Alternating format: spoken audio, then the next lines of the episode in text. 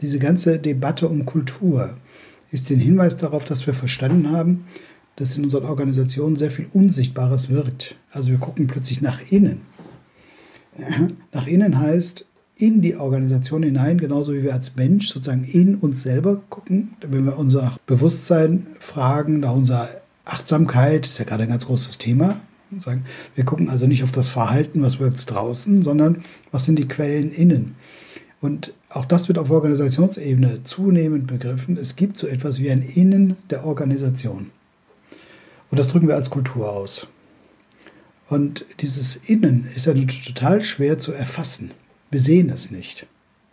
Wir können immer nur alle aus unterschiedlichen Perspektiven das beschreiben, von außen. Und da können wir vielleicht auf einen Konsens kommen oder auch nicht. Aber dieses Innen ist nicht zu sehen und es ist auch nicht direkt zu gestalten. Deswegen kann man Kultur eigentlich nicht gestalten. Kultur ergibt sich. Die Gestaltungsparameter sind alle woanders. Das Innen drückt irgendwann aus, was wir gedacht haben, was die Organisation gedacht hat und das heißt weitgehend, wie sie sich Erfolg erklärt hat.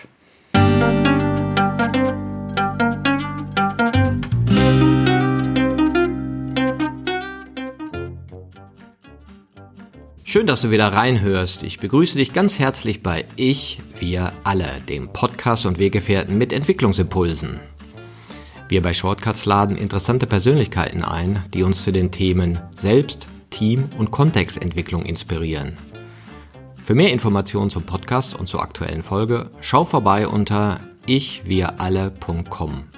In den Shownotes deines Podcast-Player findest du außerdem zusätzliche Infos zum Gast, den Inhalten dieser Folge und zu unserer Agentur Shortcuts. Ich bin Martin Permatier und präsentiere dir heute ein Gespräch mit Professor Dr. Georg Müller-Christ. Georg ist Professor an der Uni Bremen für nachhaltiges Management.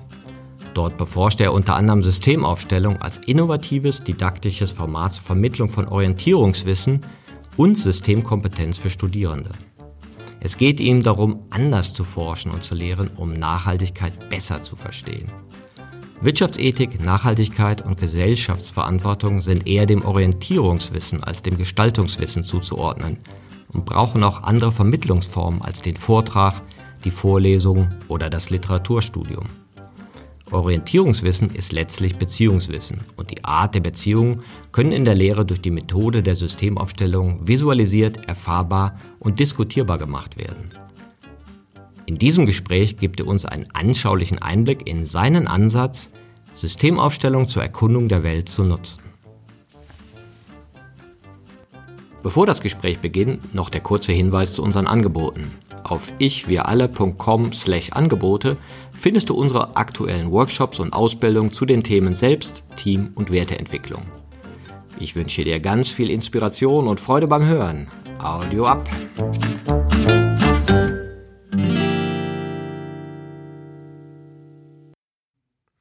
Hallo, hier bei Ich wir alle. Ich freue mich besonders, heute Professor Dr. Georg Müller-Christ von der Universität Bremen begrüßen zu dürfen. Hallo Georg. Hallo Martin. Dein Thema ist Systemaufstellung zur Erkundung der Welt. Kein kleines Thema. Wie bist du dazu gekommen? Ja, das war eigentlich ein ganz spannender Weg. Eigentlich beschäftige ich mich mit Nachhaltigkeit. Also mein Forschungs- und Lehrgebiet ist nachhaltiges Management, bin Betriebswirtschaftler, sehr stark fokussiert mehr auf so verhaltensorientierte Management-Lehre. Und mich hat von Anfang an dieses Thema Nachhaltigkeit fasziniert. Vor allen Dingen hat es mich fasziniert, dass wir das rhetorisch super bewältigen, aber in unserem wirtschaftlichen Handeln, sowohl bei Unternehmen als auch bei uns Konsumenten, eigentlich nicht umsetzen. Und irgendwann habe ich die Idee gehabt, das ist alles viel komplexer, als wir uns das vorstellen können. Und wie kommen wir an so etwas heran? Wie können wir diese Komplexität verstehen? Das, die treibenden Kräfte, die da so hinter sind. Und als ich dann mal in einer Management-Fortbildung über eine Systemaufstellung gestolpert bin und da eine Erfahrung mitgemacht habe, hatte ich relativ schnell das Gefühl, boah, das kannst du auch und das könnte dir total hilfreich sein, wenn du in Systemen das Unsichtbare zum Sprechen bringen möchtest. Und dann habe ich diesen Weg verfolgt, so eine Fortbildung dazu zu machen, wie macht man gute Aufstellung und habe sie dann mit in meine Forschung, in meine Lehre hineingenommen. Ja, spannend. Jetzt müssen wir den Hörern vielleicht ganz kurz erklären, was sind denn Systemaufstellungen? Ich weiß, wir hatten schon ein paar Podcasts hier zu dem Thema. Also eine gute Bekannte von der, die Romy Gerhardt war schon hier, der Horst Brömer war hier, ich glaube, kennst du auch, und Martin Wölfer. Und es ist ja ein Thema, was nicht alle kennen, Aufstellung, und was sich den meisten, ja, wie auch dir scheinbar durch die Erfahrung erschließt. Wie würdest du das mal so beschreiben, dass so ein Hörer das verstehen kann? Ja, die meisten denken, die Aufstellung nicht kennen, denken bei Aufstellung an Fußball ne? und sagen, welche Aufstellung spielt denn heute? Aber tatsächlich kann man sich das ähnlich vorstellen, dass man sagt, wie beim Fußball, ich stelle ein System auf, das heißt, ich stelle Menschen in den Raum, die bestimmte Elemente repräsentieren. Also man kennt das ja als Familienaufstellung, dann stehen dann die Eltern und die Kinder und die Großeltern dort. Und wenn ich das für Organisationen mache, dann steht da die Marketingabteilung und die sich mit dem Vertrieb unterhält und gleichzeitig auf die Marketingstrategie guckt und der Vorstand guckt zu. Und das spannende Phänomen, was dann eintritt, ist, wenn man das sagt, wenn man Menschen sagt, kannst du dich mal für den Vorstand dahinstellen, kannst du dich mal für dieses Marketing dahinstellen, dass diese Menschen plötzlich anfangen zu spüren, wo ist mein guter Ort in Beziehung zu diesen Elementen und plötzlich haben sie eine ganze Menge Sachen, die sie erzählen wollen. Und das nennt man repräsentierende Wahrnehmung. Und schwupp spricht das System, wenn man damit arbeitet. Das hört sich erstmal ungewöhnlich an, aber wenn man dann überlegt, wenn ich zu einer Organisation komme, dann wird ja auch oft so geredet, die vom Marketing, die im Betrieb, die mögen die nicht. Der Vorstand, der war ja mal Vertriebler, deswegen ist er denen näher. Ja, also das heißt, in der Sprache kommt das ja schon vor, wie die eine Abteilung über die andere geredet wird oder wie wir die auch personifizieren. Und in einer Aufstellung bringst du das ja in ein äußeres Bild. Wir denken praktisch immer im Raum, Raumgrößen. Und man hört ja auch ganz häufig diese Aussage, ah, wir haben uns neu aufgestellt. Und jetzt, wir haben uns neu aufgestellt, heißt das, wir positionieren uns jetzt anders zueinander. Das heißt, wir haben so Nähe-Distanz-Wahrnehmung und so die Blickrichtung zueinander. Und dieses, diese Raumsprache, wenn Menschen im Raum stehen, löst bei den allermeisten sofort Assoziationen aus. Und das Unterbewusste liefert mir meine eigenen Bilder dazu. Und dazu kommen die Aufstellungen halt hervorragend verwenden. Wobei wir die repräsentierende Wahrnehmung wir können sie gut beschreiben, aber nicht gut erklären. Was genau meinst du damit? Ich meine damit, dass es so etwas wie Intuition in dem Moment gibt. Wenn ich da stehe und ich stehe da für die Marketingabteilung, dann habe ich plötzlich Informationen, die ich vorher nicht hatte. Ich nenne sowas, grundsätzlich sowas Intuition. Eine wir nennen das in dem Aufstellungsgeschehen, das ist eine repräsentierende Wahrnehmung, weil sie relativ gut zu dem Phänomen passt. Ja. Das heißt, mit Aufstellungen ermöglichen wir uns, die Welt auch intuitiver zu begreifen. Da kommen wir auch zu dieser Komplexität. Und intuitiveres Begreifen heißt, da ist ein Wissen, ohne zu wissen, wo dieses Wissen herkommt. Das ist für die Wissenschaft spooky, das ist schwierig, mit so etwas zu arbeiten, wenn man nicht weiß, wo das Wissen herkommt in Aufstellung und auch in Unternehmen ist das eigentlich gang und gäbe. Bei den einen heißt das Bauchgefühl, bei den anderen heißt das dann repräsentierende Wahrnehmung. Aber dieses plötzliche Wissen um etwas. Das ist damit gemeint. Und das, was herkommt, glaube ich, können wir im Augenblick naturwissenschaftlich, physikalisch nicht verständlich erklären, wieso diese Phänomene so ausgeprägt sind und so gut funktionieren. Ja, das ist interessant. Ich sage ja auch mal ganz gerne, wir haben drei Intelligenzsysteme den kognitiven Verstand, unser wahrnehmendes Gefühl und dann etwas, was man vielleicht Intuition nennen könnte. Vielleicht haben wir noch mehr Körperintelligenzsysteme, die das wahrnehmen. Und das Phänomen kennen wir, oder mein Beispiel ist oft, kommt ein Bewerber zur Tür rein. Nach zwei, drei Sekunden sagt mir mein System etwas. Ja, und dann fühle ich so, naja, mag ich diesen Menschen, mag ich den nicht, würde ich gerne mit dem eine fünfstündige Autobahnfahrt haben und ein bisschen mit dem plaudern oder lasse ich das lieber? Und dann komme ich erst zu den kognitiven Informationen, Lebenslauf, Zeugnisse und so weiter. Aber im Prinzip ist ganz viel schon in den ersten Sekunden passiert. Oder ein anderes Beispiel ist für mich, manchmal geht man über die Straße und sieht so einen Menschen und hat einen Eindruck von dem was mit dessen Schicksal los ist. Der ist, der ist gut drauf, der ist schlecht drauf, der hat Leiden in sich, ja, das ist eine glückliche, erfüllte Person. Und ich weiß das ja gar nicht. Ja, aber etwas in mir gibt mir ja scheinbar Informationen. Also ich verstehe das so, dass wir Menschen ein Informationsfeld um uns herum tragen. Wir senden viel, viel mehr über uns, als wir das mit unseren fünf Sinnen wahrnehmen können und das Gegenüber liest das auch. Das ist das, was du meinst. Du brauchst nur zwei Sekunden und du hast in irgendwie eine Information wahrgenommen, von der du gar nicht weißt, wie im Körper die nun angekommen ist und zu dir oder im, im Gehirn angekommen ist, dass du ein Gefühl hast, ah, was mache ich jetzt? Passt oder passt nicht in diesem Bereich. Ne? Tatsächlich geht das in Aufstellung aber noch ein ganzes Stück weiter. Denn wir lesen ja Felder, die uns nicht direkt begegnen. Also ich mache mal weiter, ich mache mal direkt in den Spooky-Bereich dieser ganzen Thematik hinein.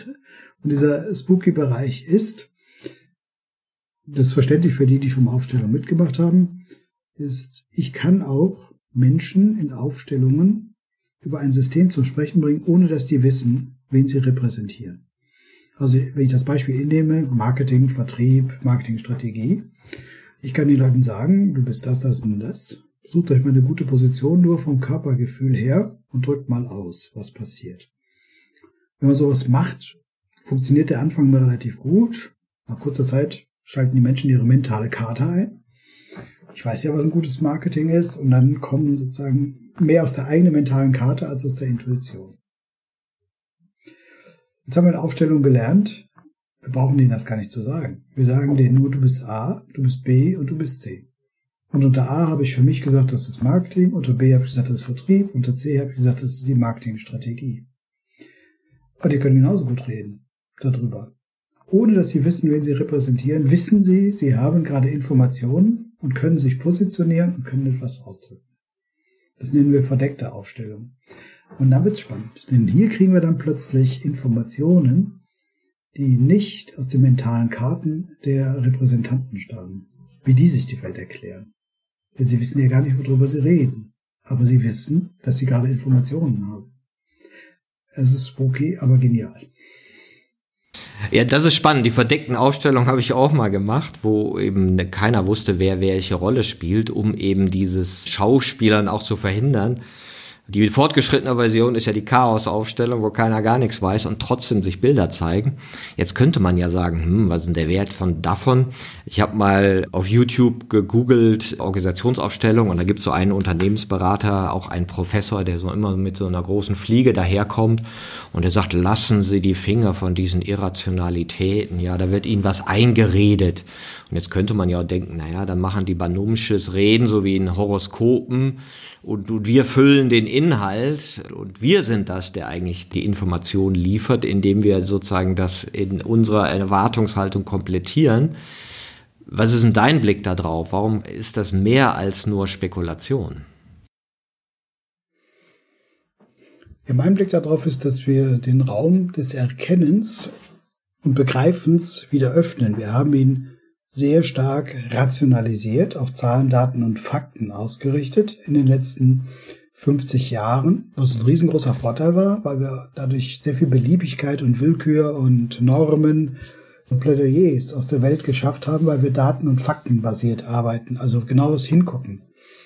Inzwischen sind die Daten und Zahlen aber so groß, so vielfältig, so komplex, dass eigentlich wir aus den Daten und Zahlen nicht mehr direkt etwas schließen können.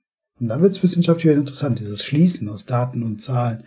Und wenn wir ehrlich sind, war das schon immer so, weiß man im ganzen Innovationsbereich, wenn man seine Zahlen und Daten über die Welt erhoben hat und gut kennt, dann gibt es manchmal so einen Geistesblitz. Plötzlich weiß ich, was das Ganze bedeutet oder was ich daraus schließen kann. Und das ist für mich dieser Raum zwischen Rationalität und Intuition geht wieder auf. Das sind zwei, wie ich finde, sehr gleichberechtigte Möglichkeiten, Welt abzubilden und zu begreifen. Aber sie schließen sich aus. Das sind zwei Pole eines Spannungsfeldes. Und viele Menschen, wie der Kollege mit der roten Fliege, positionieren sich eben in diesem Spannungsfeld sehr stark an der Rationalität und sagen, Welt können wir nur abbilden, indem wir sie in Zahlen, Daten und Fakten begreifen und wir gemeinsam da drauf gucken. Das ist ja sehr verbreitet. Das ist auch in der Wirtschaft sehr verbreitet. Das hat vor allen Dingen damit zu tun, dass Entscheidungen legitimiert werden müssen. Und da muss man immer sagen können, auf welcher Basis sind sie denn entstanden. Wenn ich sage, ich habe da eine Intuition gehabt, ist das für Führungskräfte immer noch ein großes Thema. Da wird ja auch Bauchgefühl immer ex post rationalisiert. Also sie haben ihre Spiele, mit denen sie damit umgehen, wie sie ihr Bauchgefühl reinbringen und das mit Zahlen, Daten und Fakten dann belegen. Also der Raum geht auf. Rationalität versus Intuition. Das finde ich das Geniale an dieser Zeit heute. Und Intuition heißt eben auch Methoden zuzulassen, wo wir uns eigentlich hineinspüren. Wir brauchen diesen Bereich, diese Seite, um diese große Komplexität zu bewältigen und in andere Bilder zu kommen. Wie ist Welt? Und das ist die andere Art des Erkundens von Welt. Und das finde ich total spannend. Ja, da sagst du auch was sehr Schönes, weil die Rationalität sieht ja bestimmte Dinge nicht und kann sie gar nicht sehen, weil sie nicht messbar sind und trotzdem aber sehr wirkmächtig. So in meiner Erzählung ist dann immer Rationalität, dann das Gefühl wahrnehmen, also die Gefühle und dann die Intuition. Jetzt könnte man sich streiten, ist Gefühl schon Intuition oder nicht? Wie klammer ich das da rein? Weil nehmen wir mal dein Beispiel, ich stelle eine Organisation auf mit ihren Abteilungen dann ist ja eine Organisation kein rationales Miteinander, sondern hochgradig ein emotionalisiertes Miteinander. Mit Vorbehalten, mit Vorurteilen, mit Machtspielen, mit Verquickung, mit informeller Kommunikation, die ja in dieser rationalen Betrachtungsweise ja gar nicht drin vorkommt. Wir tun ja immer so, als gäbe es das nicht, obwohl das so wirksam ist. Und ich finde eine Sache, wie wir das mal gut erkennen können, damit bin ich jetzt oft konfrontiert, dass Menschen sagen, wir müssen was für die Kultur tun. Und ich sage so, naja, wie haben sie es denn in den letzten Jahren gemacht? Wie viel Geld haben sie denn in Kultur investiert? Wie hoch haben sie das denn priorisiert? Und meistens sagen die Leute, ja, Kultur ist echt unser Hauptthema, aber es gibt kein Budget dafür, kein Posten dafür, kein gar nichts dafür. Das heißt, es gibt innerhalb einer Organisation kein Sensorium, was auf die irrationalen Aspekte, wenn man das mal so formulieren will, einer Organisation schaut und die sind eben Gefühle, Intuition und die Wirklichkeiten und Wirksamkeiten, die sich daraus bilden. Also ich versuche das, was du gerade beschrieben hast, für mich folgendermaßen einzusortieren, dass ich sage, diese ganze Debatte um Kultur ist ein Hinweis darauf, dass wir verstanden haben, dass in unseren Organisationen sehr viel Unsichtbares wirkt. Also wir gucken plötzlich nach innen. Nach innen heißt, in die Organisation hinein, genauso wie wir als Mensch sozusagen in uns selber gucken. Wenn wir unser Bewusstsein fragen, nach unserer Achtsamkeit, ist ja gerade ein ganz großes Thema.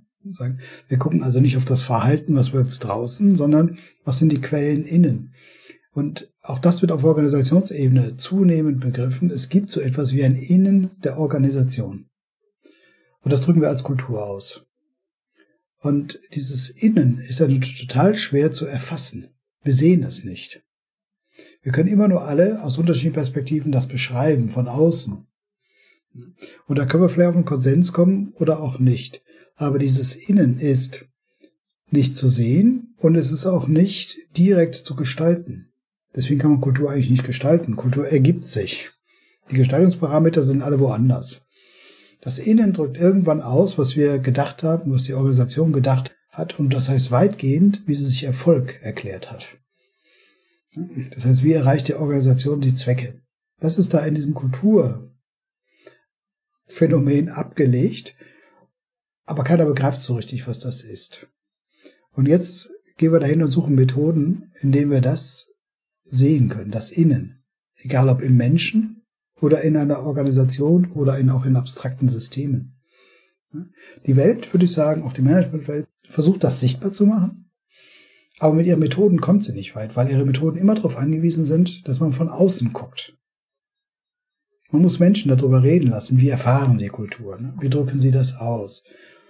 Ähm, dann bleibt es immer in dieser Perspektive von außen nach innen. Und jetzt kann ich natürlich sagen, gut, wenn viele Menschen das so sehen, irgendwann ergibt so einen Konsens darüber. Und vielleicht, wenn außen der Konsens ist, ist das innere Phänomen wirklich so. Ich würde immer sagen, vielleicht ist es so. Ich glaube, vielfach ist es ganz anders.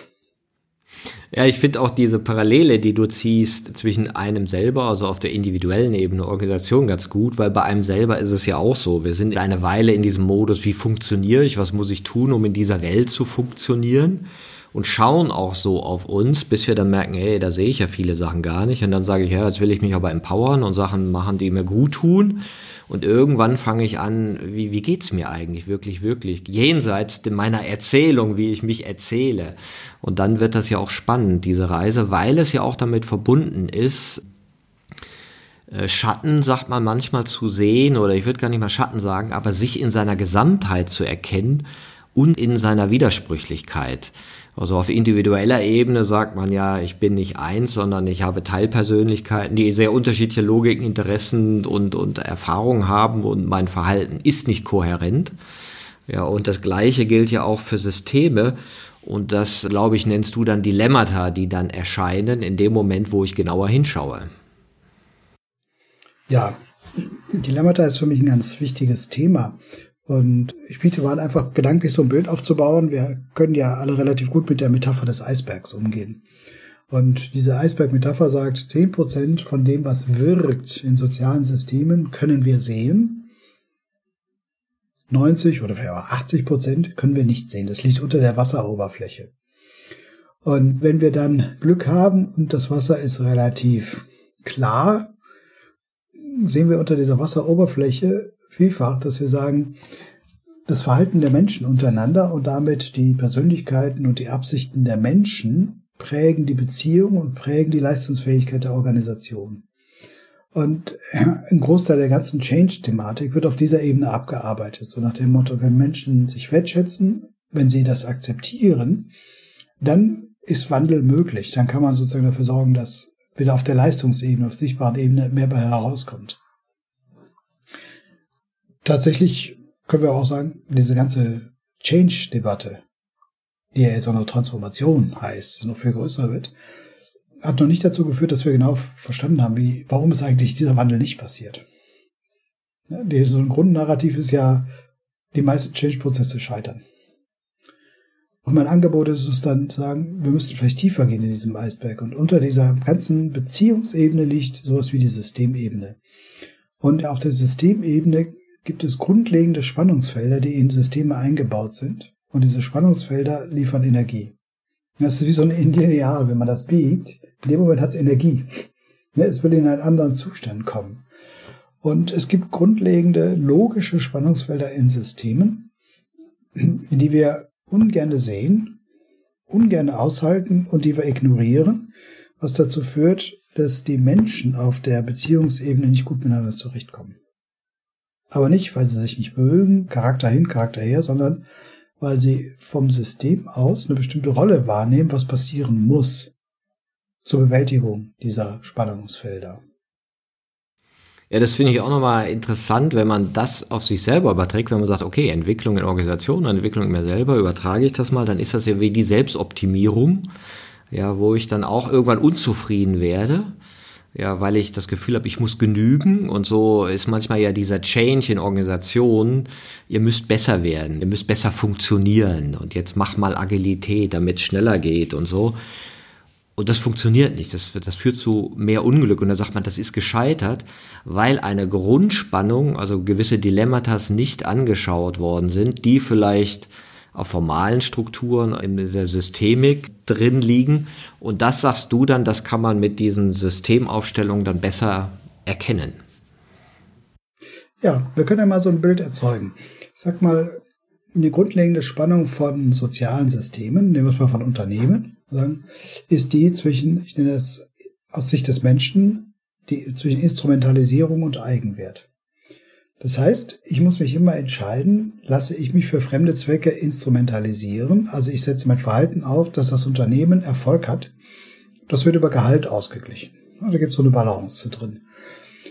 Und äh, wenn ich jetzt sage, das Unternehmen soll mehr leisten, da bin ich immer auf der Seite. Das heißt, die Mitarbeiter müssen noch mehr instrumentalisiert werden für fremde Zwecke. Gleichzeitig haben sie aber einen Eigenwert als Mensch.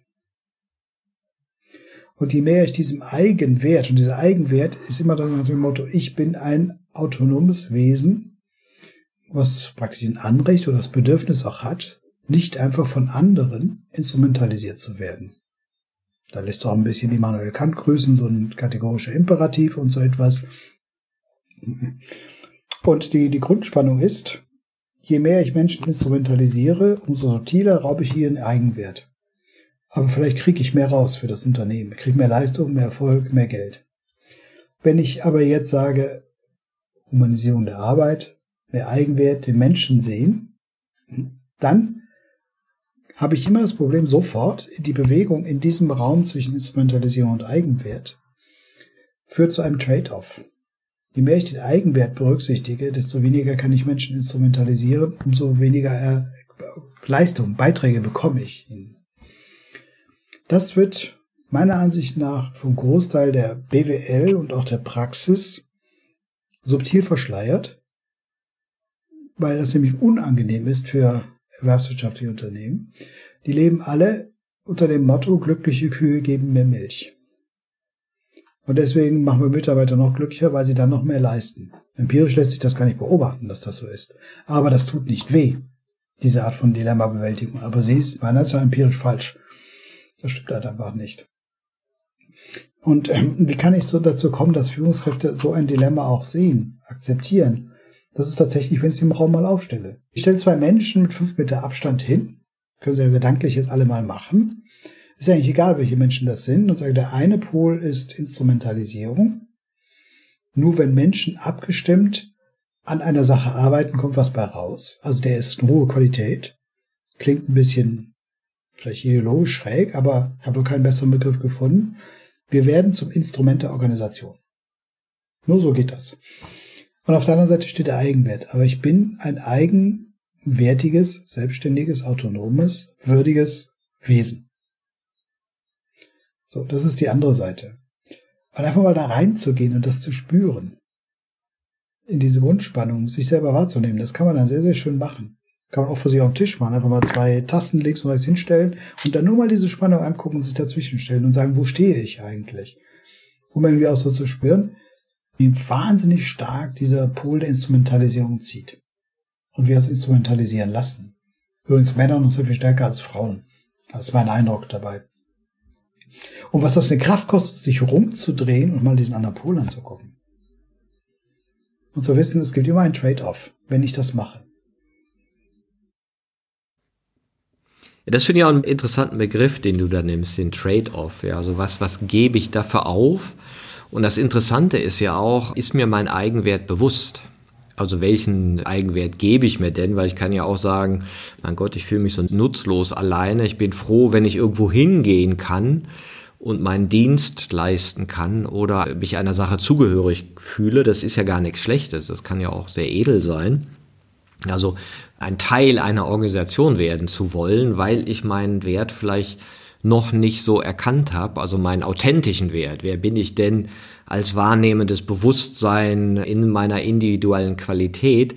Das ist ja etwas, was auch meist entsteht in dem Moment, wo wir mit Empowerment und Stärkenorientierung und diesen Sachen in Kontakt kommen und auch in dem Moment, wo wir mit Selbstentwicklung in Kontakt kommen.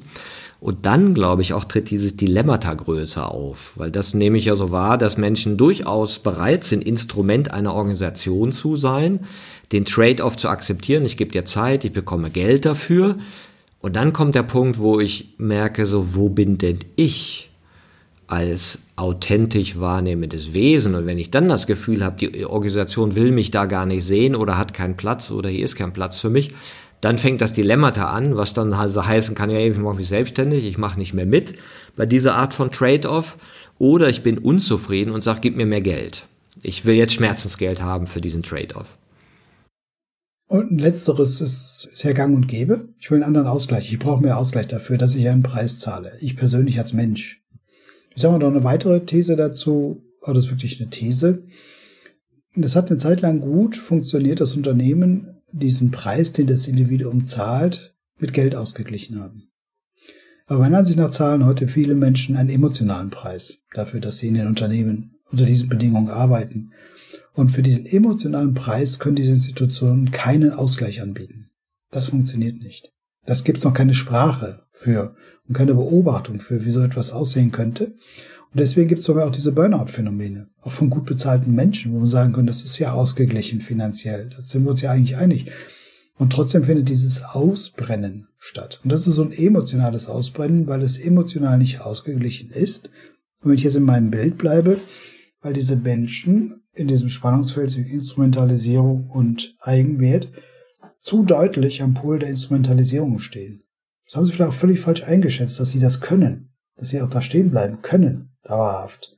Aber emotional geht's nicht, dort stehen zu bleiben. Ich müsste immer wieder einen Schritt zurücktreten, in diesen Raum hineintreten, aber dann würde ich weniger Beiträge leisten. Das Unternehmen würde weniger bekommen und ich hätte wieder Angst und dann kommen die ganzen Ängste und diese Geschichten und bin ich denn gut genug und fliege ich raus und mich dann wieder bedroht. Diese ganzen Narrative, die werden ja sehr subtil immer noch aufrechterhalten. Sie sind ja auch stimmig für diese, sag mal, Zweckmittelsysteme. Verfügbare Mitarbeiter, die sich permanent selbst optimieren, sind natürlich ideal. Und der Unterschied ist dann zwischen der Selbstoptimierung, da kommt die Selbsterfahrung und dann merke ich so, wie erfahre ich mich denn und mein Leben eigentlich in diesem Kontext? Und ist das so, was meinem Potenzial als Mensch entspricht? Oder möchte ich mich auch anders erfahren? Also in weniger neurotischen Kommunikationsstrukturen, in einer freieren Art des Lebens meiner Stärken oder oder. Genau, und dann gibt's die Reaktion entweder Burnout, ich unterdrück das, unterdrück das, unterdrück das und habe so das Gefühl, ey, ich lebe nicht mein Leben, sondern lebe ein funktionalisiertes Leben. Oder es kommt zur Selbstermächtigung. Und ich sage, ich möchte jetzt gerne anders mitspielen. Selbstermächtigung ist für Unternehmen eine hochgefährliche Sache. Ne? Dann, wenn ich mich wirklich selbst ermächtige, heißt das, ich bin selber bereit, einen Preis dafür zu zahlen, dass ich mich in diesem Raum zwischen Instrumentalisierung und Eigenwert bewege. Und ich bewege mich Richtung Eigenwert. Und das heißt, die andere Seite muss reagieren. Die zahlt einen Preis. Und ich zahle einen Preis. Und über diesen Trade-off, dieses Preiszahlen, das ist dieser Trade-off, das ist das, was nicht erreicht wird müssen wir reden. Das ist für mich etwas, was im modernen Management total wichtig ist. Darüber müssen wir reden können, um ihn wirklich auch auszugleichen, diese Trade-offs.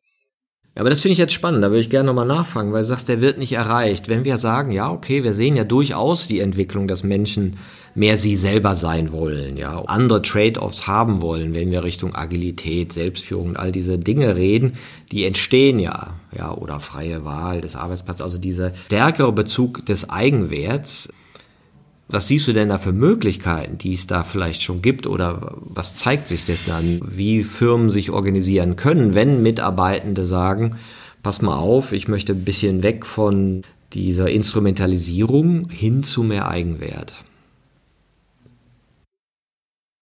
Also da habe ich jetzt gar kein Rezept. Das, was ich vorschlagen würde, ist, um das überhaupt besprechbar zu machen, müssen Führungskräfte das mal für sich erfahren, wie sie sich selbst instrumentalisieren für fremde Zwecke und mit dem Ausgleich viel Geld einfach zufrieden sind und den Preis nicht sehen, den sie emotional zahlen.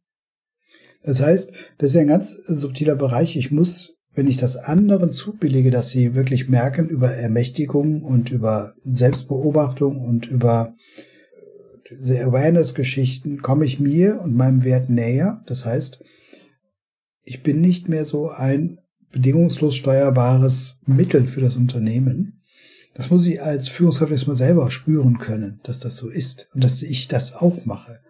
Und nur wenn ich das für mich selber akzeptiere, wo ich stehe und welchen Preis ich zahle, kann ich mit anderen Menschen darüber reden, dass die auch ja immer eine Position entweder wählen können oder aber dorthin gestellt werden und es dort aushalten müssen, obwohl sie da gar nicht stehen wollen, in diesem Spannungsfeld dazwischen.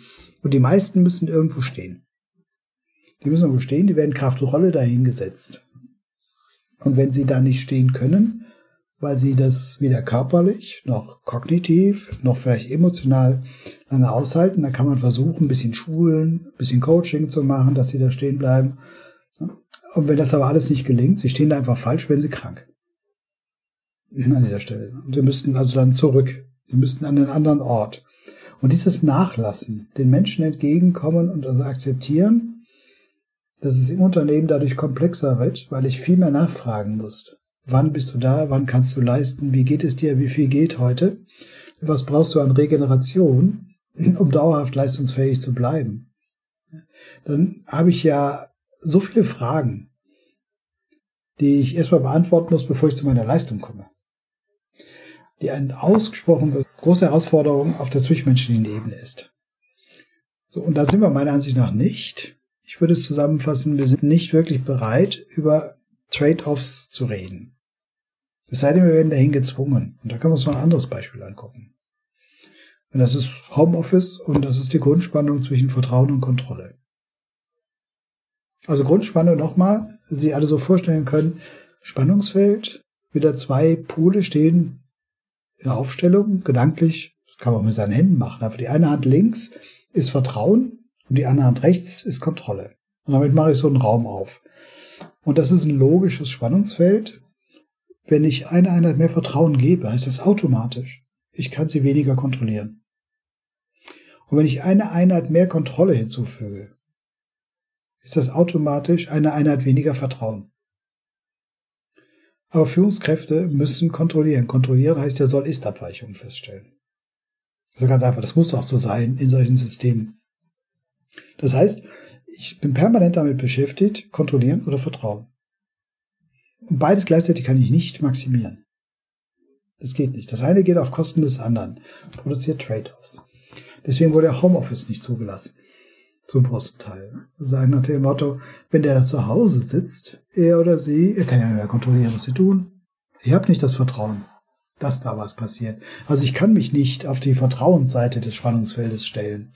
Also, sondern ich bleibe in der Kontrolle und wenn dann von oben Ergebnisdruck kommt, schiebe ich das gesamte System immer mehr Richtung Kontrolle.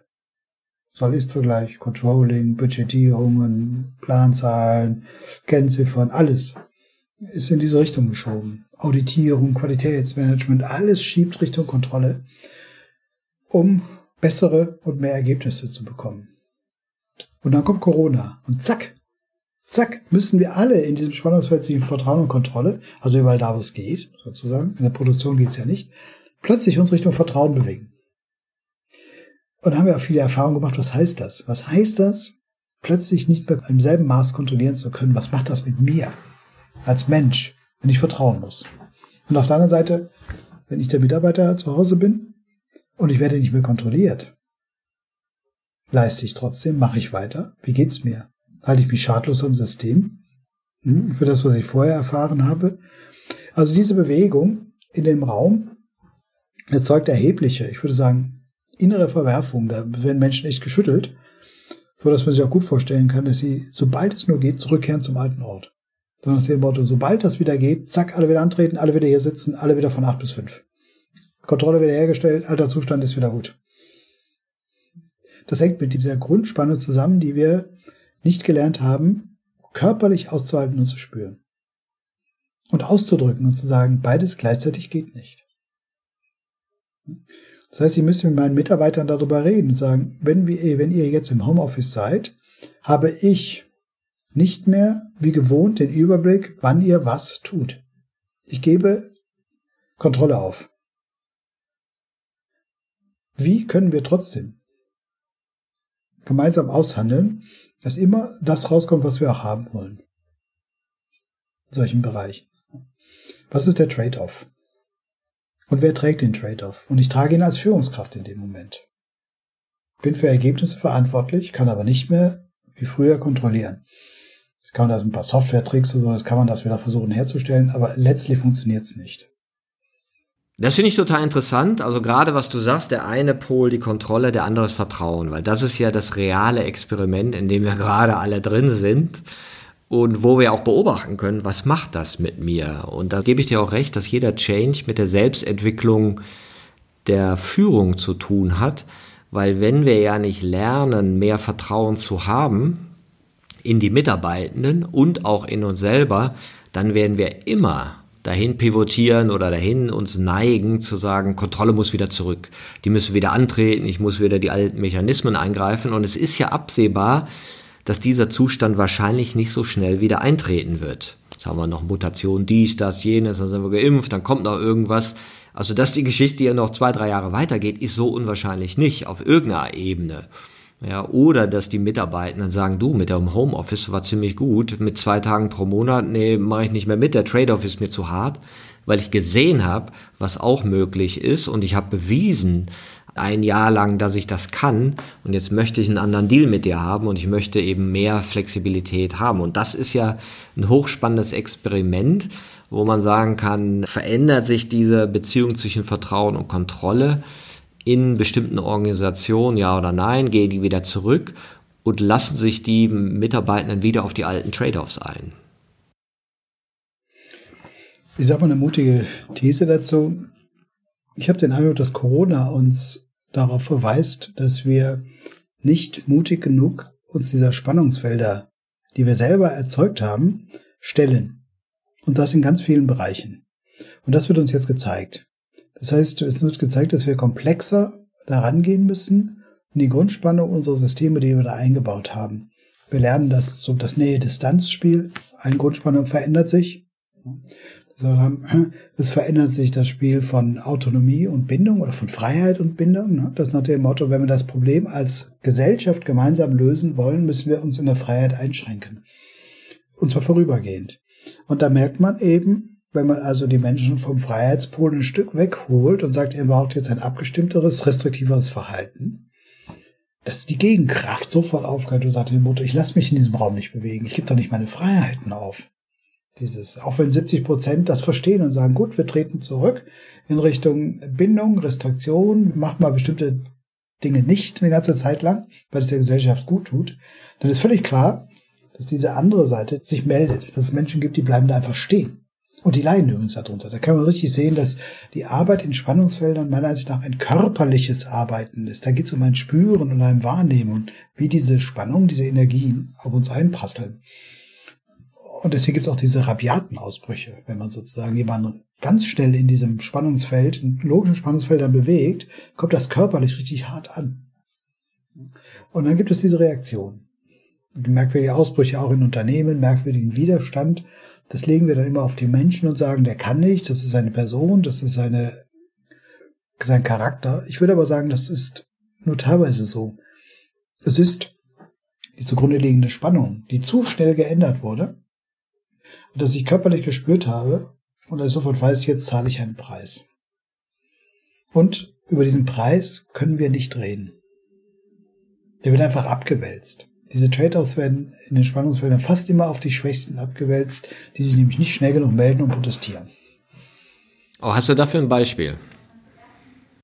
Naja, die Natur zum Beispiel kann sich nicht wehren. Deswegen werden fast alle ökonomischen sagen wir mal, Prozesse so gestaltet, dass sie im Rahmen der Gesetze am Ende aber Emissionen und Nebenwirkungen auf die Natur zulassen. Weil Natur immer erst zum Sprechen gebracht werden muss durch irgendjemand, Wissenschaft, NGOs, und das in Gesetze übersetzt werden mussten, damit sie berücksichtigt wird. Ansonsten, weil sie die spricht, kriegt sie alle Trade-offs ab. Die ist zwar wahnsinnig geduldig, die Natur. Und ihre Grundinformation lautet ja letztlich auch, naja, ihr verändert hier nur eure eigene Möglichkeit, mich zu nutzen. Und da kriegt er am Ende halt weniger von meinem System, bis es sich wieder irgendwie stabilisiert hat, insgesamt. Es ist so, dass das immer die, die Schwächsten abkriegen, die Menschen, die am wenigsten Verhaltensmöglichkeiten und wenigsten Ressourcen haben, die tragen das. Die wohnen an den lauten Straßen beispielsweise. Die müssen sich fügen in den Arbeitsabläufen dort. Die werden als allererstes entlassen. So. Die Schwächsten kriegen das ab. Die sitzen in China in den Fabriken und arbeiten für uns, damit es billig ist. Also Trade-offs werden immer nach hinten durchgereicht. So lange, bis einer protestiert. Und sagt, halt, Freunde, ich nicht. Hier müssen wir darüber reden, ich zahle diesen Preis nicht. Ich möchte das auch irgendwie ausgeglichen haben. Und das würde auch sagen, die von der Logik der Systeme, dass man die, dass man diese Trade-offs durchreicht. Und wie kommen wir jetzt dahin, das wirklich zu spüren und zu erkennen, dass wir eine Welt voller Dilemmata haben und dass wir in diesen Spannungsfeldern, in diesen Räumen von jeder Art Bewegung immer einen Gegendruck erzeugen.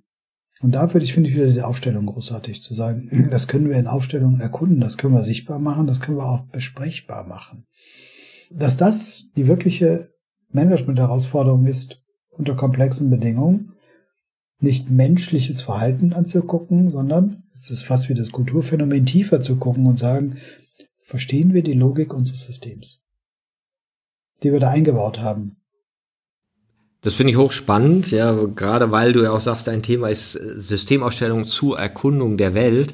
Und die Welt ist ja voller Dilemmata, die uns ja jetzt alle sichtbar werden, gerade in Bezug auf Natur, Klima, Gerechtigkeit, wer kriegt wann welchen Impfstoff. Jetzt sehen wir es ja auch live. Am Anfang dachten wir noch, ah, die Welt forscht zusammen an einem Impfstoff. Und jetzt ist es so ein Marketing-Ding, ne? da darf nichts passieren. Und wenn von fünf Millionen zwei Nebenwirkungen haben, dann wollen wir das nicht, dann wollen wir das andere.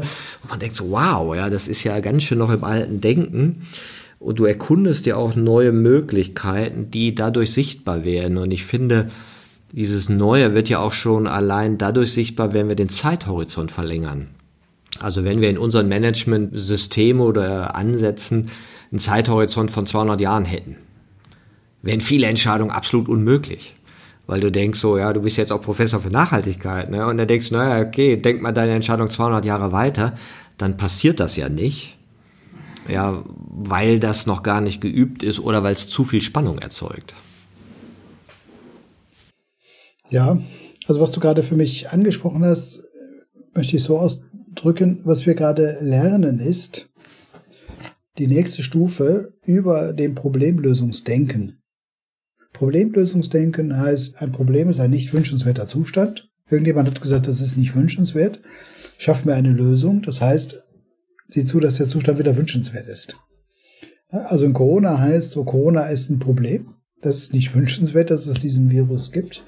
Wir tun alles, damit er wieder verschwindet. Und das Problem ist gelöst, wenn der Virus weg ist. Und auf dieser Problemlösungsdenkschiene funktionieren alle Unternehmen, funktionieren weitgehend auch alle Führungskräfte. Das ist auch ihre tägliche Aufgabe, Probleme zu lösen.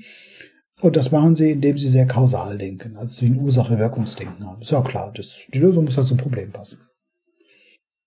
Was ich an der Erkundung spannend finde, ist, ich halte Problemlösungsdenken für bestimmte Probleme für sehr, sehr wichtig, aber es ist sehr fokussierend eng auf Lösungen. Also mein Blick wird ganz eng ich fokussiere und suche nur noch das, was ich glaube, was mit dem Problem kausal gut verbunden ist. Das löst das. Was ist, wenn wir sagen, Corona ist eine Wirklichkeit? Und wenn wir diese Wirklichkeit anders beschreiben, gibt es neue Möglichkeiten. Also ich gehe eine Ebene höher und sage, ich, ich versuche ein Wirklichkeits-Möglichkeitsdenken aufzumachen. Und das heißt, und das ist genau das Gegenteil von Problemlösungsdenken. Problemlösungsdenken ist Engführung auf die Lösung, Kraft meiner Hypothesen, die ich dazu habe, Engführung der Sicht. Das ist das, was Politik machen muss. Wie kriegen wir es weg, diesen Virus? Was müssen wir tun? Völlig klar ist, Engführung heißt Kontakte beschränken, Impfstoff einführen. Hm? Ist ja auch stimmig zu sagen, wenn man sagt, dass äh, das Problem ist. Wenn wir sagen, wie sieht die Wirklichkeit aus? Und die Wirklichkeit sieht so aus, dass wir eigentlich viel zu viele Systeme haben, die am oberen Rand der Belastbarkeit drehen. Und wenn wir jetzt Corona nehmen, sagen, das kommt in diese Wirklichkeit hinein. Welche Möglichkeiten entstehen jetzt? Und diese Möglichkeiten passen dann zum Begriff erkunden. Das müssen wir erkunden. Das können wir nicht mehr so fokussiert sagen, wow, da ist die Möglichkeit. Jetzt, die passt super dazu. Auf geht's, die realisieren wir jetzt. Das heißt, das Denken wird sehr viel weiter vor uns entsteht plötzlich so ein Möglichkeitsraum. Und in diesem Möglichkeitsraum gibt es klar erkennbare Möglichkeiten. Kann man fast sagen, die stehen knapp vor uns. Ah ja, das ist jetzt logisch, dass das die auftaucht. Und viele Möglichkeiten haben nur Konturen. Und ah, da zeichnet sich was ganz anderes ab. Und das ist ein Spüren, ein intuitives Wahrnehmen und etwas, was nicht nur in unserem Kopf passieren kann, sondern was eben sowas wie repräsentierende Wahrnehmung in Aufstellung braucht. Und da kommt das Ganze wieder zusammen. Das sind nämlich dann Erkundungsaufstellungen. Ja, das ist spannend, weil das ja auch so eine unterschiedliche Haltung, ob ich reaktiv unterwegs bin, also ah, jetzt muss ich und muss ich das tun, oder gestaltend unterwegs bin, ja, und dann schaue ich halt anders. Jetzt könnte ich ja sagen, alle Pandemien kommen irgendwie durch den Kontakt mit Tieren und Zoonosen, ja, wenn ich weniger von denen essen würde und die nicht mehr so halten würde auf Tiermärkten oder in Massentierhaltung, dann hätte ich wahrscheinlich das Problem mit den Viren weniger. Aber da guckt ja gar keiner hin. Also keiner wird sagen, hm, das könnt ihr auch hierauf verweisen oder es gäbe ja noch andere Möglichkeiten, darüber nachzudenken. Und das wäre ja auch so ein Beispiel, sowas in einem ganz anderen, größeren Kontext zu sehen. Und auch, was ich auch spannend finde, diese Unterscheidung zwischen Entscheidung und einer Wahl weil die Entscheidungen sind auch meist reaktiv, ah, was sind Pros und Cons und das muss ich jetzt hier optimieren und dann sage ich in einem Jahr, ah nee, reisen dürfen wir nicht, aber die Spargelbauern schon. Ja, und dann sage ich, nee, reisen sollen wir nicht, ne, aber die Lufthansa, die ich jetzt gerettet habe mit ein paar Milliarden, die fliegt jetzt wieder alle nach Mallorca, weil es da wieder aufgeht. Und man denkt so, wow, ja, was sind das für Logiken, die immer so reaktiv wieder auf den nächsten Vorteil gehen? Und aber gar nicht diesen ganzen Kontext sehen. Und wenn ich jetzt eine Wahl treffe, dann würde ich sagen, eine Wahl ist ja was Inneres, was ich nicht reaktiv mache, weil ich sage, ich, ich richte das mal anders aus. Das war ja die Hoffnung, fand ich so bei manchen Corona-Leuten, dass sie gedacht haben, oder sagen wir mal, Anfang der Krise, wow, das ist jetzt mal eine Möglichkeit, eine neue Wahl zu treffen für die Zukunft, weil wir aus dem Momentum raus sind und auch aus diesem Entscheidungsdruck, jetzt dies, jetzt das, jetzt jenes, ne, weil plötzlich, wow, ne, tausend Dinge gehen. Ne? Und, und jetzt weiß ich nicht so, sind wir fähig, eine Wahl zu treffen oder sind wir immer noch getrieben von diesen ganzen reaktiven Entscheidungen? Ja, ich bin der Meinung, wir sind immer noch getrieben davon, dass wir Widersprüchlichkeit nicht akzeptieren. Und das, was du eben gerade gesagt hast, ich würde sagen, Corona zeigt uns die Komplexität und die Widersprüchlichkeit der Welt. Und die Reaktionen müssen auch widersprüchlich sein. Sonst ist es nicht stimmig. Die Erwartung, das muss stringent sein. Nach dem Motto, das Verhalten der Lufthansa und der Friseure und der Fußballspieler muss alle ähnlich sein. Das ist was wir haben. Das ist für uns eine Entweder-Oder-Logik, die unterwegs sind, sagen, dann empfinden wir das als stimmig. Und ich würde sagen, nee, überhaupt nicht. Das ist völlig klar, dass wir uns ganz widersprüchlich in diesem System verhalten müssen. Das heißt, den einen erlauben wir etwas, was wir den anderen verbieten. Und wir wissen, dass das im Augenblick nebeneinander stehen muss und auch nicht aufeinander zurückgeführt werden kann. Aber wir haben damit gesagt, es gibt eine bestimmte Gewichtung, welche Systeme für uns eher systemkritisch sind und aufrechterhalten werden müssen und andere weniger. Und das ist, das sieht chaotisch aus, aber damit, ich würde fast sagen, je chaotischer, desto näher an einer intelligenten Bewältigung von Dilemmata. Und je stringenter und einheitlicher, umso unterkomplexer ist das gemacht.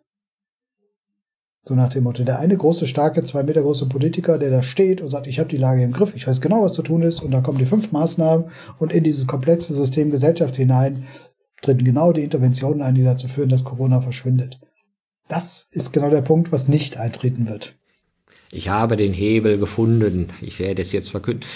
Ja, das finde ich interessant. Also dieses Aushalten von Widersprüchlichkeiten, was wir ja auch in tausenden Stellen tun. Ich meine, Kindererziehung ist ja so ein Beispiel, hochgradig widersprüchlich, ja. ja Alle sagen, ich liebe mit lauter Vorgaben. Genau. Ja, zur Freiheit erziehen aber mit es geht gar nicht anders. Ich ja. liebe meine Kinder, aber die funktionieren nicht richtig. Ne? Also diese, diese ganze Widersprüchlichkeit, mit denen man in sich selber konfrontiert ist. Aber das Interessante finde ich ja auch, wann sind wir bereit, Widersprüchlichkeiten auszuhalten und wann werden wir bockig? Und dann glaube ich, wenn du eben einen Sinn dahinter siehst oder wenn du das Gefühl hast, ja, das führt aber zu was. Ja, und deswegen gehe ich jetzt ein, dass ich äh, für mein Studium jetzt nächtelang studiere oder oder und nicht Freizeit habe und das nicht habe. Also dann gibst du lauter Kompromisse ein und erträgst Widersprüche, weil du das Gefühl hast, die Richtung stimmt und ich würde auch sagen, das ist ja, warum man in Organisationen eben den Sinn braucht, wenn du agil sein willst, weil auch Agilität besteht ja oder Selbstführung besteht ja darin, dass du nicht mehr kontrollierst, dass Leute unterschiedlichste Wege gehen, aber gleichzeitig sind sie verbunden über einen Sinnzusammenhang. Wenn du das auch nicht hast, ja okay, dann ist halt nur vieles und nur chaotisch. Ne, das heißt, du brauchst ja auch noch so, was richtet denn das Chaos aus? Es schafft neue Möglichkeiten die wir dringend brauchen. Und zwar ganz neue, ganz andere Möglichkeiten. Und wann sehen wir die wirklich? Psychologisch würde ich sagen, brauchen wir Ambiguitätstoleranz. So nennen die Psychologen das. Das ist die Fähigkeit, das Unvereinbare auszuhalten. Also ich werde in einen Kontext gestellt, wo zwei Dinge von mir verlangt werden, die unvereinbar sind. Also ganz typisch Führungskräfte mittlerer Ebene heißt, vertrauen Sie Ihren Mitarbeitern, aber sichern Sie die Ergebnisse. Das ist ein Dilemma, das ist unvereinbar, dass man sagt, sichern Sie unsere Ergebnisse, aber vertrauen Sie Ihren Mitarbeitern, denn glückliche Mitarbeiter müssen wir nach außen darstellen. Wir sind ja human insgesamt. Das ist so das Grundleid der Führungskräfte im mittleren Bereich, dass das unvereinbar ist. Das müssen die als Person irgendwie abarbeiten können. Und wer da nicht Ambiguitätstoleranz hat, der weiß, das ist unvereinbar, das geht überhaupt nicht. Ich kann machen, was ich will. Beides gleichzeitig kriege ich niemals hin. Der hört dann, dann hört das Leiden auf an mir selber ich sage, ich bin nicht fähig dazu. Ich weiß, man hat mir eine unlösbare Aufgabe gestellt. Und nur weil ich das kommunizieren darf, kommen wir eigentlich weiter. Zu sagen, hier, liebe Chefs, ich sehe das, aber das ist unvereinbar. Wir zahlen einen Preis. Und über diese Preise müssen wir reden können. Entweder weniger Ergebnisse oder aber weniger Humanisierung, weniger Freiheiten für die Mitarbeiter in bestimmten Situationen. Und mir dauernd zu erklären, dass mehr Freiheit zu mehr Leistung führt, hilft auch nicht, denn es stimmt nicht. Also es stimmt in den meisten Bereichen einfach nicht. Das ist einfach nur ein schmerzlindernder Narrativ, der da so drüber kommt. Im Alltagshandeln ist es eben nicht so. Es macht halt einen riesen Unterschied, wenn ich sage, die Leute können entscheiden, wann sie wo sind. Ich muss aber permanent Konferenzen haben, wo wir uns miteinander abstimmen. Das heißt, es gibt einen riesen Aufwand, die Leute zusammenzuholen. Das kriege ich gleichzeitig ja nicht hin. Freiheit und abgestimmtes Verhalten miteinander.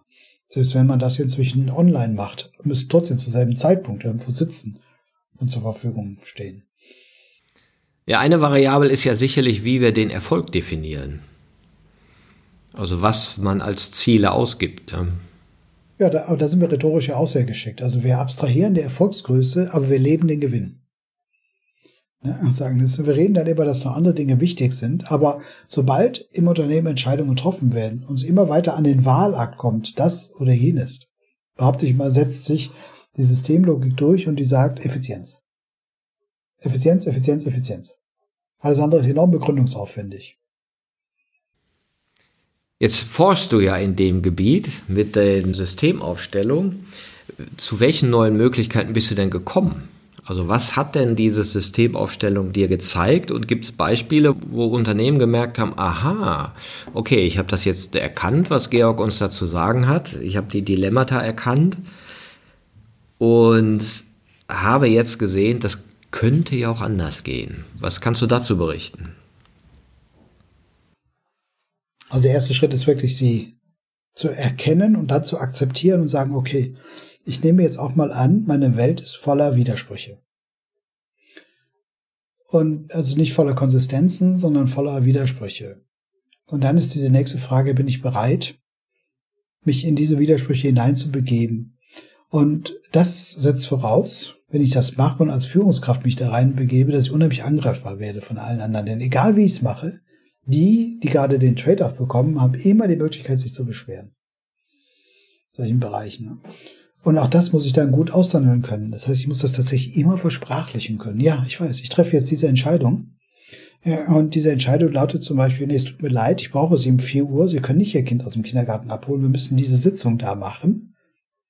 Aber ich biete Ihnen gleichzeitig den Ausgleich an und sage, ja, jetzt bitte zahlen Sie den Trade auf, das geht nicht, wie ich brauche Sie. Ich merke mir das aber und bei nächster Gelegenheit bin ich wieder dran. Das heißt, Führung ist, wird zu einem Trade-off-Ausgleichsdenken. Und das ist eine völlig neue Qualität, ne? dass ich immer erkenne, wann hat wer welchen Preis gezahlt und wo muss noch etwas ausgeglichen werden. Das finde ich jetzt einen sehr schönen Ansatz, weil wenn du den auf den Schwächsten, den du vorhin erwähnt hast, anwendest und wir nehmen die Natur als Beispiel, dann müssten wir den Trade-off da berücksichtigen, was wir ja anfangen zu tun. Ja, jetzt muss man sagen, ja, okay, machen wir das schnell genug, machst du intensiv genug? Ja, wahrscheinlich nicht. Aber zumindest fängt das ja an, überhaupt in der Wahrnehmung aufzutauchen, dass da ein Trade-off stattgefunden hat, der vielleicht sehr einseitig war. Das heißt, wir haben die Natur ausgebeutet und in vielen Teilen ist die halt in ihren ökologischen Systemen nicht mehr überlebensfähig, wenn wir diese Trade-off-Logik nicht ändern. Also Nachhaltigkeit ist ja mein Thema, mein Forschungsthema, ein nachhaltiges Management. Und mein Nachhaltigkeitsverständnis ist, wir wirtschaften nachhaltig, wenn wir nicht mehr Ressourcen verbrauchen als Nachkommen. Beim Geld haben wir das als oberstes gesetzt, nicht mehr Geld ausgeben als nachkommt. Für Unternehmen Gewinne erst ausweisen, wenn investiertes Geld wieder da ist. Ist auch gesetzlich festgeschrieben. Funktioniert aber paradoxerweise nur, wenn wir zeitgleich soziale und ökologische Ressourcen ausbeuten. Dann können wir nämlich diesen Ausgleichsdenken beim Geld halten. So haben wir die Welt aufgebaut und jetzt erkennen wir das. Und dann merken wir, wenn wir uns um die sozialen Ressourcen, und soziale Ressourcen könnte man sagen, ist jetzt nicht nur allein der Bench, sondern ist auch sowas wie, wir brauchen, damit unsere Systeme funktionieren, Vertrauen, Bildung, Legitimation, Rechtssicherheit. Das ist sowas wie, wenn ich mal soziale Ressourcen der Kit sind, dass wir als Gesellschaft funktionieren. Und wir brauchen natürlich Rohstoffe, wir brauchen Energie. Das ist dann mehr so die ökologische Seite. Und wir brauchen eben funktionsfähige Ökosysteme, das heißt Böden, die wirklich immer Biomasse so produzieren, dass wir davon leben können. Also Regeneration und Haushalten mit, das heißt nicht mehr ausgeben, als da ist oder als in bestimmten Zeitraum nachkommt, ist das Nachhaltigkeitsdenken. Und das alles wird erschwert dadurch, dass wir so viele Emissionen produzieren. Emissionen, eben ungewollte Schadstoffeinträge in die Systeme hinein. Das sind Nebenwirkungen des Handelns, die wir reduzieren müssen und wollen, damit die Systeme weiter gut funktionieren. Und das sind diese beiden Grundthemen, also Nebenwirkungen reduzieren auf Mensch und Natur und gleichzeitig die Regeneration von Mensch und Natur stabilisieren, damit sie einfach systemisch leistungsfähig bleiben. Bei Menschen hören wir das nicht so gerne. Ich würde sagen, bis als Eigenwert erhalten bleiben. Aber letztlich geht es darum, Kräfte immer wieder herzustellen, die wir verbrauchen. Und wenn wir das wirklich tun, können wir halt nicht in dem Maße Material verbrauchen, wie wir es gegenwärtig tun. Glaubst du, dass das, ich sag mal, mit einer sensibleren Kapitalismuslogik der Trade-offs lösbar ist? Oder brauchst du nochmal ganz neue Logiken, die uns eben bewusst machen, dass wir den Deal mit der Natur letztendlich auch mit uns selber machen und nicht mit der Natur da draußen, ja, die soll sich mal ruhig halten, ja, wir machen ja einfach weiter, sondern es wird ja jetzt langsam offensichtlicher, dass es etwas ist, was uns selber als Menschheit betrifft also ist es sozusagen, naja, dann finden wir halt noch ein paar Maschinen, die ziehen das CO2 aus der Atmosphäre und dann machen wir ein bisschen höhere Normen und dann fahren wir Elektroautos und dann wird das schon alles gut, passt schon. Ja. Ich habe großes Vertrauen in die menschliche Intelligenz. Also, und ich würde sagen, moderne heißt, es wird alles gleichzeitig auftreten. Wir werden unglaubliche technische Lösungen finden. Wir werden wahrscheinlich auch eine bestimmte Art von Energie aus dem Nullpunktfeld oder so etwas beziehen können, was wir im Augenblick nur wenige denken können. Ich denke mir, das wird alles in der Form funktionieren. Und wir werden viele Logiken nebeneinander haben. Das heißt, die Kapitalismuslogik oder die Kapitallogik werden wir überhaupt nicht ersetzen, aber wir werden eine andere daneben setzen. Und die wird widersprüchlich sein. Das ist meine Behauptung. Die wird dazu widersprüchlich sein. Und dann sind wir wieder bei unserem Dilemma-Thema und der Ambivalenz, die dort auftauchen, dass wir das aushalten, dass wir nicht das eine durch das andere ersetzen. Also wir ersetzen nicht die Kapitallogik durch eine uns von uns noch nicht erkannte Logik, sondern wir setzen neben die Kapitallogik mit ihrer Einzelnutzorientierung ein Gemeinwohlphänomen. Das setzen wir daneben. Das gibt's ja auch schon. Das wird ja auch schon diskutiert, wie sowas aussehen könnte. Ja, und es gibt da nicht Transformation weg von hin zu, weg von Kapitalismus hin zu Gemeinwohlorientierung, sondern es wird einen geläuterten Kapitalismus geben. Das finde ich auch ein sehr versöhnliches Bild, weil das ja auch dem entspricht, wie es in uns selber ist. Ja. Wir sagen ja auch nicht, wenn wir es weiterentwickelt haben, boah, der Blöde da, den will ich nicht mehr sehen. Das, wir bleiben ja biografisch der, der wir gewesen sind. Auch wenn wir selber vielleicht in Funktionalisierungslogiken mal gelebt haben, wo wir heute sagen, boah, wie war ich denn da drauf, ja, oder in Allmachtsfantasien oder Autoritätslogiken gefolgt sind, sondern da ist es ja genauso. Es entwickelt sich ein neues Denken, wir nehmen mehr wahr, wir fühlen mehr, es kommt mehr aufs Radar, unser Verhalten ändert sich Schritt für Schritt und richtet sich anders aus und trotzdem bleiben die anderen Sachen irgendwie noch als Restlogiken in uns erhalten, sondern sie sind vielleicht weniger wirkmächtig. Und das finde ich auch dieses Versöhnliche an dem, was du sagst, weil es weggeht von diesem Blaming, Shaming. Ja, so die bösen Kapitalisten, das Böse oder die böse Industrialisierung, weil sie hat ja auch uns irgendwo hingebracht, so dass wir jetzt per Computer diesen Call machen können und so weiter. Es sind ja Riesenerrungenschaften und ich weiß nicht, wer wirklich vor 500 Jahren leben wollte ich war gestern im Museum hier, im neuen Museum in Berlin und habe nochmal so gesehen, was für die letzten 2.000, 3.000 Jahre passiert ist, beziehungsweise geht ja noch weiter zurück. Und da habe ich auch gedacht, boah, war das hart auch, da Mensch zu sein ne, und überhaupt nur einen Gegenstand zu haben oder Glas zu besitzen. Da war es der absolute King. Und jetzt haben wir das und jetzt könnten wir ganz viel anderes tun, wenn wir eben die Priorität leicht verschieben und ergänzende Logiken dazu finden, die eben Dinge sehen, die vorher unsichtbar waren oder auch Stärken sehen. Und das ist ja das, was du auch suchst mit den Systemaufstellungen, diese neuen Möglichkeiten des Handelns. Ja, ich würde sagen, Handeln dann irgendwann, ich wäre schon zufrieden, wenn wir was Neues erkennen. Also wenn wir einfach akzeptieren, dass wir über diese Art der repräsentierenden Wahrnehmung Möglichkeit haben, Welt anders zu verstehen. Und da alles Ergebnis unserer Gedanken ist, was wir sehen. Es ist alles mal gedacht worden. Das Denken geht dem voraus, dem Tun.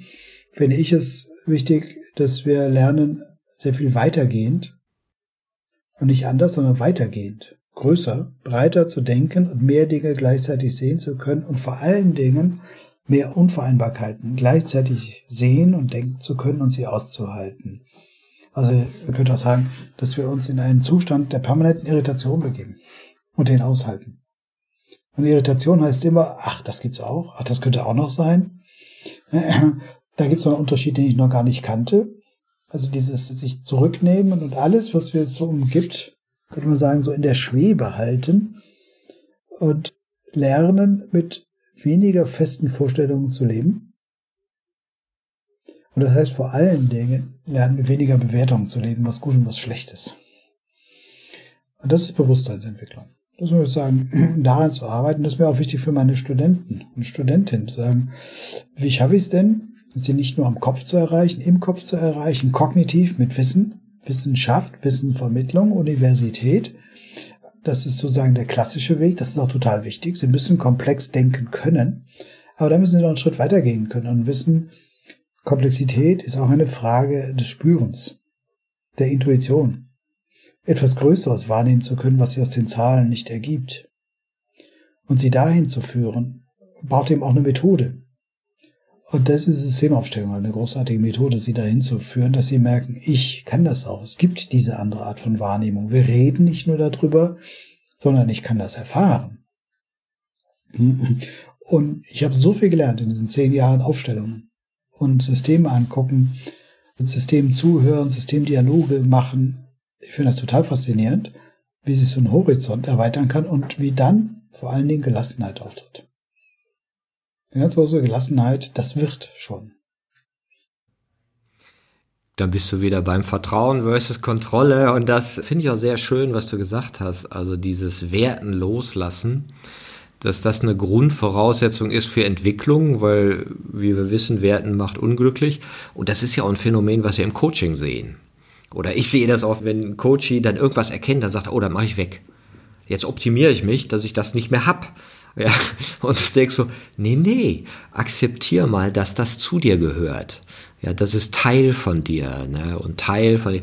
Und diese radikale Akzeptanz, die wir auch als Menschen brauchen, einfach mal diese Widersprüchlichkeit zu erkennen und vielleicht auch dieses Unangenehme auszuhalten, was Teil von uns ist, von dem, was wir geschaffen haben wie du dann auch so schön sagst, in dieser Entspannung der Akzeptanz, ja, okay, ne, da haben wir noch nicht so weit geguckt, das ist noch eine verkürzte Logik, aber lass es mal so stehen erstmal. Ja, und lass es mal akzeptieren, bis wir wirklich alle Bausteine gesehen haben. Und dann ist es ja oft das Erkennen selber und das Besprechmal machen, was der Beginn von der Änderung ist. Das ist mein Motto, weil ich nicht sagen kann, dass das Theorie fundiert ist, aber das ist mein Motto. Jede Art von Transformation beginnt mit einer Veränderung meiner Selbsterzählung. Ich muss mich anders in die Welt hinein erzählen. Dann werde ich geschmeidig und kann mich und viele andere Dinge verändern. Und jetzt komme ich wieder zu meinem Lieblingsthema, nämlich Aufstellung, weil diese Aufstellung mir ermöglichen, meine Selbsterzählung zu ändern, weil ich nämlich nicht von anderen Menschen mir anhören muss, wie sie die Welt sehen und ich muss das übernehmen. In einer Aufstellung gucke ich in das System und ich erkenne selbst und ich entscheide selbst, welche Unterschiede, die ich hier gesehen habe, möchte ich behalten und möchte damit arbeiten. Ich bleibe Herr oder Frau meiner eigenen Selbsterzählung. Man muss mir nicht vom Gegenüber sagen lassen, wie ich das verändere. Und das ist die unglaubliche Kraft, das ist auch Verführungskraft, glaube ich, total spannend, wo man auch aus diesem Beratertum rauskommt. Da weiß es jemand besser. Ich mache nur noch ein Bild mit euch eine Aufstellung, ein Gespräch praktisch. Ihr redet mit eurem System und ihr lasst euch selbst bewegen, ihr entscheidet selber, wohin ihr euch bewegen lasst, ob ihr euch bewegen lasst und welche Unterscheidung ihr jetzt mitnehmt für die nächsten Handlungsschritte. Und das ist für mich die Veränderung der Selbsterzählung. Ich verändere mich und meine Möglichkeiten in dieser Welt anders. Und dann beginnt Transformation. Dann beginnt auch Veränderung in Unternehmen. Das finde ich auch toll, wie du das beschreibst, dass es mehr eine Bewegung ist in eine Richtung, die Möglichkeiten offenbart und keine Lösung. ja, so ist es, sondern lass uns mal dahin gucken, scheint sinnvoller zu sein. Lass uns mal Richtung Nachhaltigkeit gucken, scheint sinnvoller zu sein, in die Richtung zu gehen, als Richtung Ausbeutung. Ja, das wäre ja sowas, ja. Und dann gehen wir mal schrittweise und gucken, was sich da noch alles so offenbart. Und offenbar offenbart sich immer mehr. Und die Bewegung ist genau zu sagen, ach, dann lass uns doch mal Richtung Nachhaltigkeit gucken. Wo ich vorher nicht hingeguckt habe, ist das die Anpassungsbewegung, sagen, naja, vielleicht ist das ja doch wichtig, dass wir uns mit der Frage unserer Ressourcenreproduktion, unserer Nebenwirkungen beschäftigen, auch wenn der Kunde das nicht honoriert. Und solche Bewegungen hinzukriegen, zu sagen, ach, ich merke, ich war so fixiert darauf, wir machen nur das, was Erfolg bringt und das, was der Kunde honoriert. Und jetzt weiß ich, habe ich eine Ahnung davon gekriegt. Nee, nee, wir müssen auch, auch sozusagen auf unserer Inputseite gucken, wo kommt eigentlich Ressourcen, Vertrauen her, mit dem wir agieren. Und was müssen wir tun? Dass das erhalten bleibt, auch wenn der Kunde das nicht honoriert. In seinen Preisen und dem, was er kauft. Wir müssen es trotzdem tun. Und in dem Moment bin ich bereit, den gesamten Spannungsraum aufzumachen. Und das ist die wichtigste Anpassbewegung, den Spannungsraum aufzumachen und sagen, ja, ich weiß, das funktioniert nicht gleichzeitig. Sich nachhaltig verhalten und mehr Geld zu verdienen, funktioniert im Moment der konkreten Entscheidung nicht gleichzeitig. Das finde ich auch spannend, weil oft denke ich auch so, ja, alles auch in Richtung New Work soll dann doch hinauslaufen auf mehr Profit. Und dass man anerkennt, nee, es ist eine Wahl, auch andere Kriterien reinzunehmen, die auch wichtig sind, die auch, ich sag mal, gewinnbringend sind. Also Nachhaltigkeit ist natürlich mega gewinnbringend für die äh, Lebensqualität in der Zukunft. Aber wir haben nicht hingeguckt, sondern wir haben kurzzeitigen Gewinn geguckt und nicht auf den nachhaltigen. Und es ist der Gewinn von anderen. Das ist total wichtig. Es ist nicht mein Gewinn. Mein Gewinn ist das, was mein System erwirtschaftet. Und das andere ist der Gewinn der anderen morgen. Das sind einfach andere Systeme, das sind andere Bezugsräume. Und die klammern wir aus, diese anderen Bezugsräume. Das ist auch ein schönes Bild, wenn du auch von Aufstellung kommst, weil da geht es auch oft so beim Familiensystem, wo ich so auch herkomme, geht es ja auch darum, anzuerkennen, was hat dich von den Ahnen her hierhin gebracht? Also was macht es möglich, dass wir dieses Leben leben können, was jetzt ist? Und was geben wir sozusagen an die Nachkommen weiter, was deren Leben wieder möglich macht? Ja, und dieses Bewusstsein, dieses Bindeglied zu sein in der Zeit, ja, was, was sozusagen agiert oder, oder was Kraft bekommen hat aus der Vergangenheit und Kraft weitergeben kann.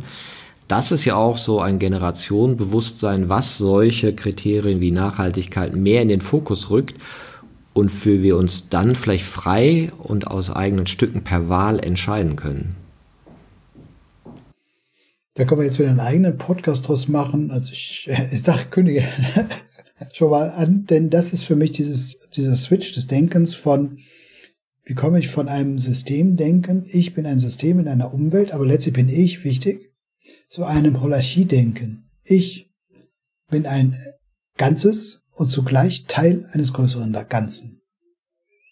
Und das ist auch wieder, diese Grundspannung aushalten zu können. Zu sagen, ich bin ein Ganzes als Mensch, aber zugleich bin ich Teil eines übergeordneten Systems, eines größeren Ganzen. Und das muss ich permanent abstimmen. Und das lernen wir gerade. Diese Abstimmungsprozesse, die lernen wir gerade.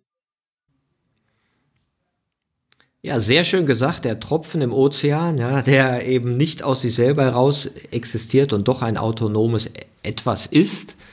Sehr schön. Und was kann man tun, wenn man mehr von dir und über dich erfahren will und über deine Art der Erkundung der Welt mit Systemaufstellung? Also wenn man mehr über mich und mein Nachhaltigkeitsverständnis hören möchte, ich habe auch Lehrveranstaltungen im Netz. Es gibt eine virtuelle Akademie Nachhaltigkeit. Da gibt es Lehrveranstaltungen, wo auch diese Dilemma-Frage, das ganze Nachhaltigkeitsthema erläutert ist. Und man kann auch im Netz mehr erfahren über mich und meine Aufstellung und wie man Aufstellungen leiten lernen kann. Oder grundsätzlich einfach an mich wenden. Die Online-Zeit hat uns ja auch erlaubt, Online-Aufstellungen zu machen. Wir müssen nicht immer räumlich zusammenzukommen. Also mal gucken, auch so auf meinen Homepages, wo so Angebote sind, wann Aufstellungen stattfinden oder mich direkt ansprechen. Ich möchte es gerne mal erfahren. Ich möchte gerne mal ein ziemlich vertracktes, komplexes Thema in einer Aufstellung angucken, weil ich neue Möglichkeiten suche. Ich möchte mal dieses Möglichkeitsdenken erfahren direkt ansprechen. Oder aber, ich habe ja das Glück, einen relativ einmaligen Namen zu haben mit Müller Christ. Das gibt es nicht ne, häufig. Also Ungewöhnliche und das ja. spirituelle in einem. Ja. ja. der Name ist Programm. Super. Super. Der Name ist Programm. Und das ist vielleicht genau das. Rationalität und Intuition als Spannungsfeld aufzumachen. Ist doch super. Der Name ist Programm. Habe ich noch nie so gesehen. Nehme ich aus unserem Gespräch jetzt mit, finde ich gut. Ja, ja, der ist schon speziell. Ne? Ja, du, Georg, ich danke dir. Ne, wir schreiben auch noch die Links für die Hörer, die interessiert sind, in die Show Notes auf Ich Wir Alle kommen. Und ich wünsche dir, dass du viele Möglichkeiten für viele Menschen eröffnest mit deiner Art, mit Systemaufstellung die Welt zu erkunden. Danke, Georg. Ich danke dir, Martin, für die Gelegenheit, mit dir zu reden.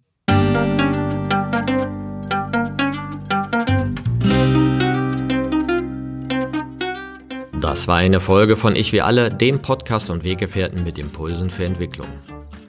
Wir bei Shortcuts begleiten und unterstützen Unternehmen bei der Entwicklung von zukunftsfähiger Führung, Kommunikation, Unternehmenskultur und Design. Mehr Infos zu unseren Angeboten, dem Podcast und der aktuellen Folge findest du unter www.ichwiralle.com. Wir freuen uns über dein Feedback zur Folge und deine Bewertung des Podcasts bei iTunes. Bitte stelle uns gerne Fragen zum Podcast und mach Vorschläge für Themen und Interviewpartner, die dich interessieren würden. Und zu guter Letzt, schau gerne bei uns in Berlin-Kreuzberg vorbei. Wir lieben Besuch.